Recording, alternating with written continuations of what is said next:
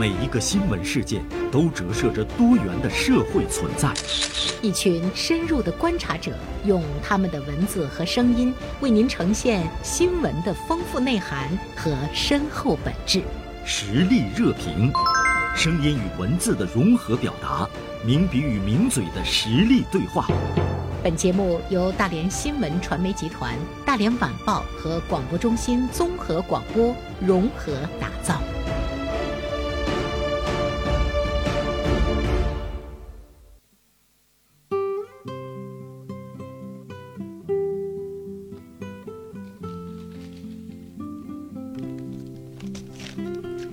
好的，进入到我们今天的实力热评。今天大连晚报名笔视线的执笔人王军辉做客我们直播间，和我们来聊一聊呢他今天的一篇文章《读库十六年：文化界的大工匠》。呃，在聊这篇文章之前呢，我跟军辉说，我们是不是来共同的把这篇文章和大家展现一下，也能够让大家更能够呢和我们在之后啊在聊这篇文章内容的过程中有更多的共鸣。呃，现在军辉呢就坐在我的旁边。中午好，军辉。嗯，中午好，袁生姐。嗯，嗯，我们一起来，呃，展现一下这篇文章好吗？嗯，好的。独库十六年，文化界的大工匠，满载一船星辉，在星辉斑斓里放歌。七月十三日，农历六月十五，月圆之夜，独库主编、江湖人称老六的张立宪，终于实现了他的六个愿望之一。在独库的南通库房，和朋友们边喝边聊边唱边直播，直播阵容可谓强大。老狼、叶培、张嘎怂负责演唱，许知远、老六负责聊天串场，东东锵负责现场协调。这一晚歌声动人，米店青春无悔，美人北京的冬天，爱的箴言，每一首歌都如一首舒缓的散文诗，载着你通向记忆和情感的深处。也有欢快和跳脱，嘎怂和龙哥的三弦吉他即兴简直是神来之笔。当然，最可爱的还是人，老狼身上的松弛，叶培大笑中笑、偶尔微笑的率性，还有老六那一首惹得网友哀嚎的清唱，老许酒意上来之后的手舞足蹈，都让你感到真实而有趣。人到中年，岁月磨洗，生活摩擦，我们依然可以保留一点点真。这一晚打动人呢，还有老六的一句话。他说：“这些歌也唱给库房里的三百万册书听。”临别时，他跟当晚的月亮道了晚安，也跟那三百万册书道了晚安。那个时刻，我突然想到一个词：万物有灵，更看到一种巨大的尊重，对图书、对文字、对作者、对文化。读库十六年，老刘一直带着这种尊重去做每一本书。在出版的路上，他始终保持笃定，好像从来没有惶惑过。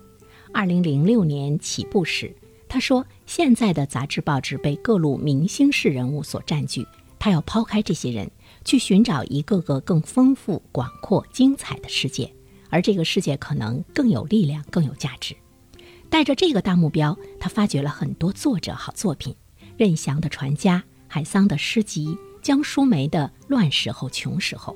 他也一直在拓展出版的边界，除了文史，又做了医学、科幻、建筑、哲学类的书；除了大人的书，又做小孩的书；除了书，又做了笔记本、日历。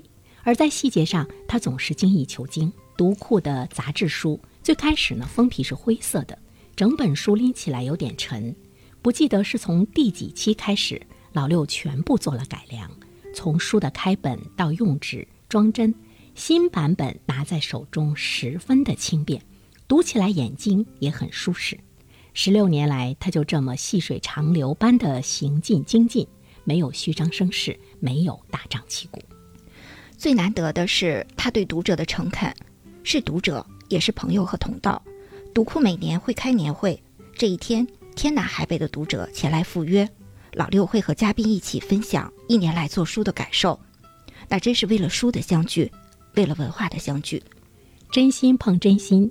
当独库库房需要搬迁资金出现问题，老六发出求助的时候，读者不吝下单帮上一把。后来南通新库房建成，老六激动地骑着平衡车和大家展示库房里的高科技智能分拣系统，那种溢出的快乐，好像也是大家的快乐。包括这次直播，老六后来写了长长的文章，跟读者讲了好多的幕后。场地里没有空调，用了两吨多的冰，现场的器材从上海租来，都专业的很。老许本来被分了采访任务，结果喝大了，采访环节被漏得滴水不剩。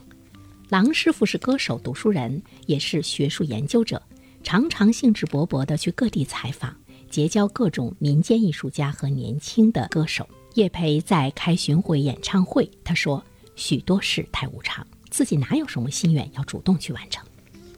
看完读库的直播，一位网友写下这样的话：“心中的花儿又开了，叶培太可爱了，老狼还是那么温柔，许知远读诗，张嘎松无邪，还有老六那句读库三百万本书，月圆之夜有诗有酒，有一群这样的人在一起，继续着诗歌和音乐，忽然觉得在当下如此的环境下，原来还有这样的美好事情存在，真好。”心中的花又开了，多么恰当的形容！谢谢老六、老狼们，他们的存在让我们看到相信的力量、确定的力量、行进的力量。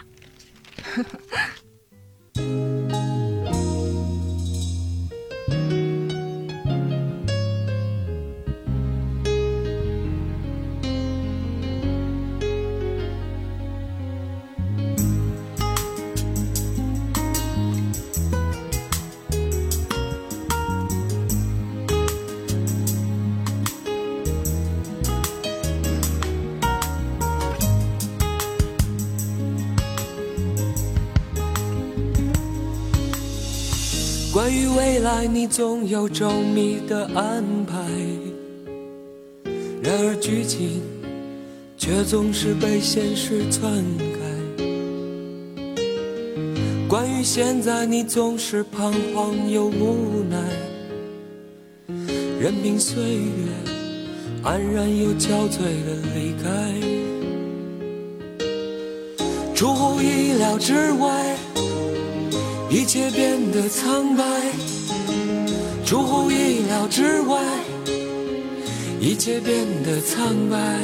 你计划的春天有童话的色彩，却一直不见到来。你撒下的欲望在幸福中摇摆，却总也收不回来。你始终不明白，一万个美丽的未来。比不上一个吻、温暖的现在。你始终不明白，每一个真实的现在，都曾经是你幻想、幻想。呃，和军辉一起读了他这篇文章之后呢，特别想听歌，于是呢，我就找了一首老狼的歌，关于现在，关于未来。刚才和军辉在聊，我们关上话筒的时候在聊，说老狼真的是很有才。呃，我们文章中提到的，在这一场直播中的每一个人都很有才，他们聚集在一起，释放出了一种巨大的力量。所以呢，在军辉的这篇文章中，我真的是对“力量”这两个字特别有感触。相信的力量，确定的力量，行进的力量。军辉，你这篇文章啊，特别打动我。我还真的没有注意到呢，这样的一场直播和这样的一件事儿。那我想知道一下，就是当你关注到这件事情的时候，最打动你的是什么？当晚的那个直播，我没看，我是后来的时候在微博上看了一个，就是挺长的，就是一个视频的一个一个段落。然后我在看的时候，就是一方面是被里边的那个那些歌曲所打动，然后另外一个是我觉得被这一群人打动，一群音乐人、文化人，他们聚在一起做了一件非常有质地内容，同时又非常有浪漫情怀，然后又给人一种。慰藉和确定力量的一件事儿。另外一个是我看到这些人，老狼，包括这个老六，他们都是应该有五十岁左右了。嗯。然后在这群中年人身上，他们还有那样的真挚。然后老狼身上的那种温暖松弛，叶培他的那种爽快，然后他笑得那么率性。然后包括老六被大家鼓动的，他去清唱，唱的跑调了。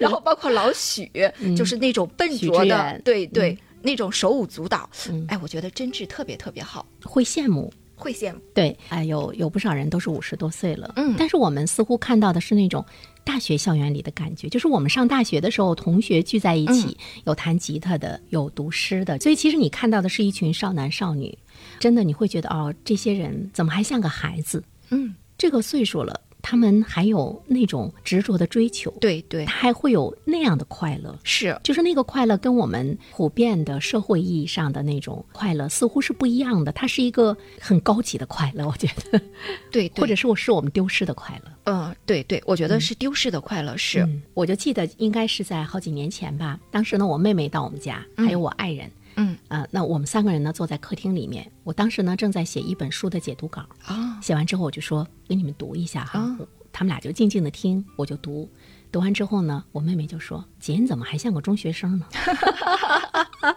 说完之后呢，完了我老公说。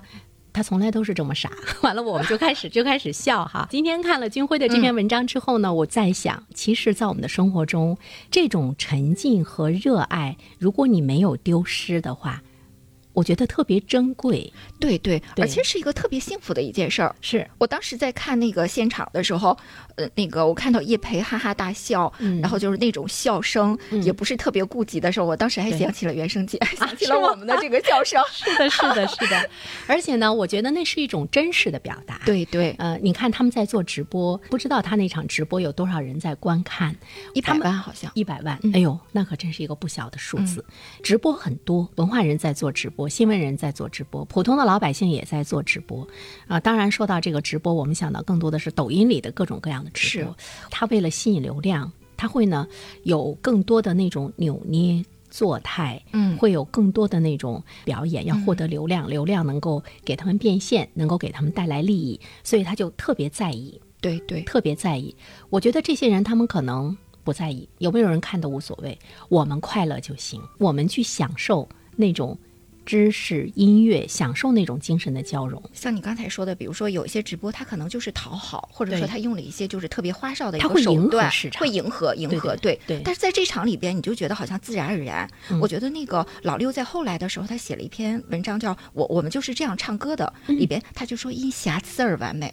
就是我，就是露一点破绽才真实，嗯就是有那么一些瑕疵，你才觉得哇，这才是真的。包括你的文章中说许知远喝醉了。嗯，本来是让他采访大家，结果他喝醉了，我们都会觉得，哎呀，那种醉态怎么能在直播中去展现出来？嗯那他就展现了，就是我们生活中就是这样的。是你可以看到许知远呃十三幺里面对各类知名人物的那种访谈、那种儒雅、那种知识，但是他跟我们普通人一样，他也有喝大的时候。是是，好多网友都觉得特别特别真实。是嗯嗯，然后包括这个老六唱歌唱跑调了什么的，嗯下边的网友调侃他说：“再忍一忍就过去了。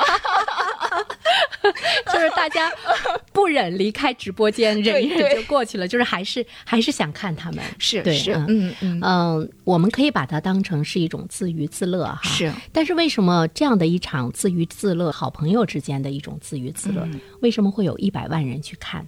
为什么它会有这么大的传播意义？嗯它为什么会触动我们？比如说会触动军辉，嗯触动我远在大连，啊、会触动到我们的心灵。我觉得就是呃，大家可能被音乐感染，然后对这些人的自身的魅力感染，嗯然后另外一个是，我觉得是对每个人所。做的事儿，嗯可能这是十几年、二十几年所做的事儿感染。嗯比如说许知远他在做这个单向街，做这个十三幺，他就是扎扎实实的在做事儿。嗯然后包括老六，十六年前他就是和他夫人。最开始的时候，好像就印了几千册的书，然后从杂志书，然后一点点做了那么多那么多品类的书。嗯，他现在有一个七十人的一个团队在做事儿，然后包括叶培，他也在演唱，嗯然后包括老狼他去采风，我觉得好像大家是看到了细水长流的、扎扎实实的在做事儿的一群人。对，嗯，看到了那样的一群在梦想之路上不断的去坚持前行的人。对对，就是他们保持了他们的一种独立，无论外界是什么样的，无论现在在风行什么，无论干什么挣钱，对但是呢，我保持我的独立，我的爱好，我的领域。他们在他们的这个领域中不断的去行进的坚持和梦想，对，我觉得就是他他对我们是很感染的。对对对就是那种笃定的大方向的那种笃定感，然后就会让人觉得好像诚实、沉定，有一种就是确定感。对对嗯，嗯，这个确定感挺重要的。对就是我们的环境有太多的不确定性是，我们把它称作是黑天鹅。嗯，比如说一场疫情的来临，或者一个突发事件的来临，嗯或者是你你所在的单位的效益突然之间不好了，嗯它它跟你个人的努力没有关系，这些都是不确定性。于是呢，我们会发现每一个普通人在这种不确定的大环境中，你。你特别恐惧，对特别惊慌。其实人生中有很多的确定性。就会，你说确定性是什么？嗯，我们自己，嗯，而且我觉得呃就是我们的那个坚持，坚持在你道路上行进，那个是你可以确定的。是所谓的确定性，就是你呢可以掌控的是确定的。我我是觉得把人生想成一个长城。有一天广阳在这个直播间里边说到一个词“长期主义”，我觉得你把很多东西就是想的是一个长城，一个长期了好多东西。时间的价值，对时间的价值，对对，在这里边其实我就是也有就是这种时间，时间的积累，时间的价值。对，但是呢，我们会觉得，就是在你坚持你的理想和梦想，你喜欢的那个领域中前行的时候，很苦。嗯比如说，我们今天看到老狼的成功，嗯，我我们看到了许知远的成功，但这之前他的那种苦和付出，嗯，您可能是不知道的。这种苦，这种寂寞，甚至于呢，我们说到的清贫，其实呢，都是要把它放到一个长期主义的这个概念中，你要看到时间的价值，你要看到最后的那个那个价值的爆发期。对，对对，嗯，就是我不是来挣快钱的，对，嗯，是，其实我想跟袁生姐探讨一个问题，嗯。嗯，就是有好多好多的不确定。比如说你在日常里边怎么从不确定里边找到确定？你会做什么样的事情来寻求一种确定感？哎，军辉问这件事情嘛，其实我也一直在寻找答案。我一直在想的就是，我觉得确定性是你自己，你坚持了你一个底层架构的对很多事情的价值的判断，你坚信你的这个梦想，你坚信你的这个努力，就是你本身的一种确定性。嗯就日常生活中的确有很多的不确定性，会影响到我们的生活，它都成为我们生活中的一种不确定性。但是如果说你坚信你的努力、你的价值，我觉得这个时候它会让你内心很安静。嗯嗯，对，就就对你你不会被牵扯的面目全非，而且呢，就是你周围的人，无论有什么样的人，有什么样的发生，它不会对你带来更多的影响。在你的生命中，你一定要有一处净土，就是每天你都要回到那里去。嗯嗯，它会释放你焦虑的心情，嗯它也会知道你在坚持梦想，那个是你的确定。